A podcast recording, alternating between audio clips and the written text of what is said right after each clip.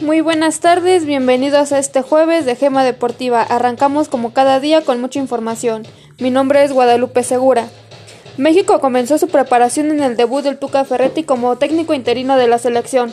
Rescataron un empate ante Trinidad y Tobago, aunque sufriendo y además tienen otra baja, la de Henry Martin, que apenas debutaba con el Tri. Fue un partido de muchos goles, ganaba Trinidad 2-0 con un tanto de Cummins al minuto 38. Logró descontar el tri, pero tras el, tras el descanso el jugador de Cholo sufrió una lesión de la pierna. La Femex Food confirmó hoy que es baja, estaría fuera de acción por lo menos tres semanas.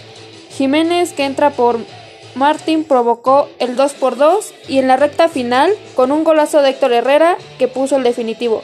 Así el Tri viene de perder 2-0, conseguir empatar 3 goles a 3 Ahora se preparará su próximo amistoso ante Argentina.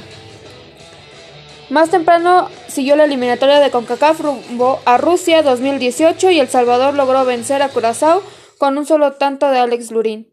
Con este resultado, la selecta tiene un pie en la cuarta ronda de la eliminatoria, esperando concretar su boleto en la vuelta que sería el próximo martes.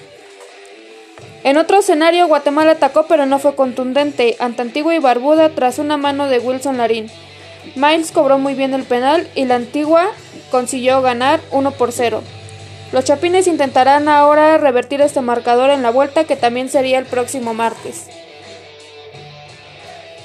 En el Prolímpico Viva América queda dos boletos a los Juegos de Río 2016, México a la siguiente fase como líder del grupo e imponiéndose a Uruguay 78 a 63. El Tri Invicto se enfrentará mañana a Puerto Rico.